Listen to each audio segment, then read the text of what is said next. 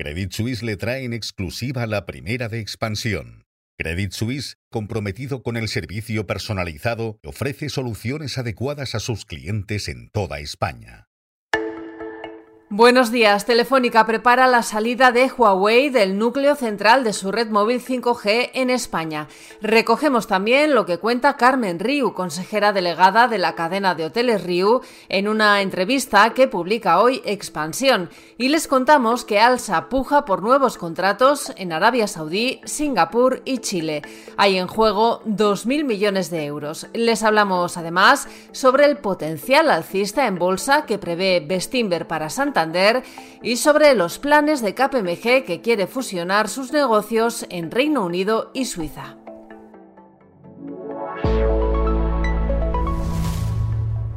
Telefónica España está preparando el concurso para contratar un nuevo proveedor tecnológico de una parte del core o núcleo central de su red móvil de 5G en España.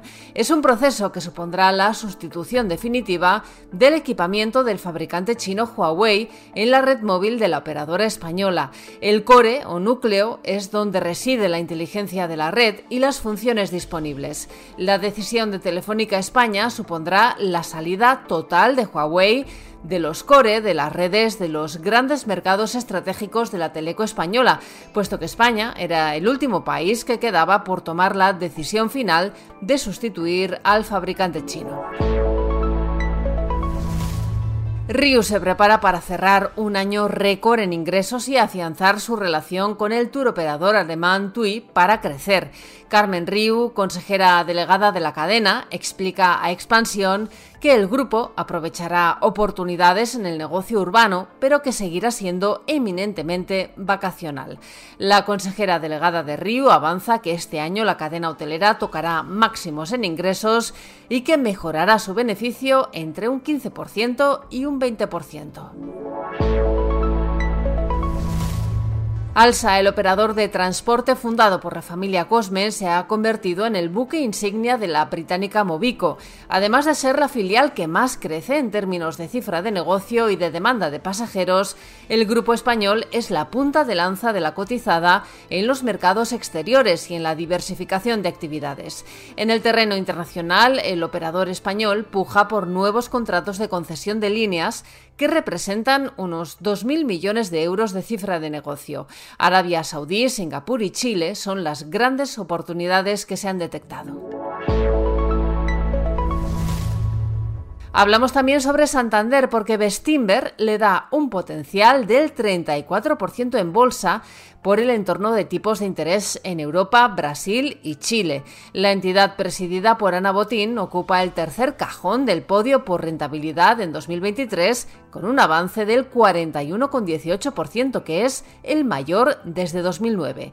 En Estados Unidos, los fondos han cancelado cuatro operaciones en 2023 por el escrutinio de las autoridades, según Standard Poor's Global. Es el mayor volumen desde 2019. Y de vuelta a España les contamos que el Gobierno reforzará el proceso de contrataciones en origen y extremará la vigilancia para evitar fraudes. Los inmigrantes contratados en su país de origen por empresas españolas solo podrán hacer el trabajo para el que fueron reclutados.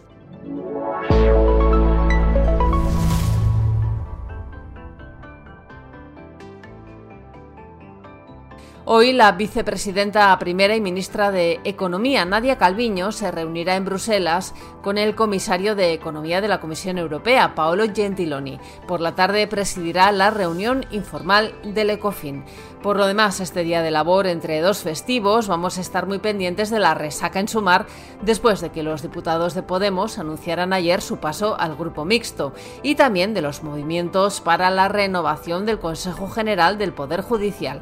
Ayer el presidente del Gobierno, Pedro Sánchez, aseguró que llamará antes de fin de año a Alberto Núñez Feijóo para hablar sobre este asunto. Y en la bolsa el IBEX 35 parte hoy desde los 10.258 puntos.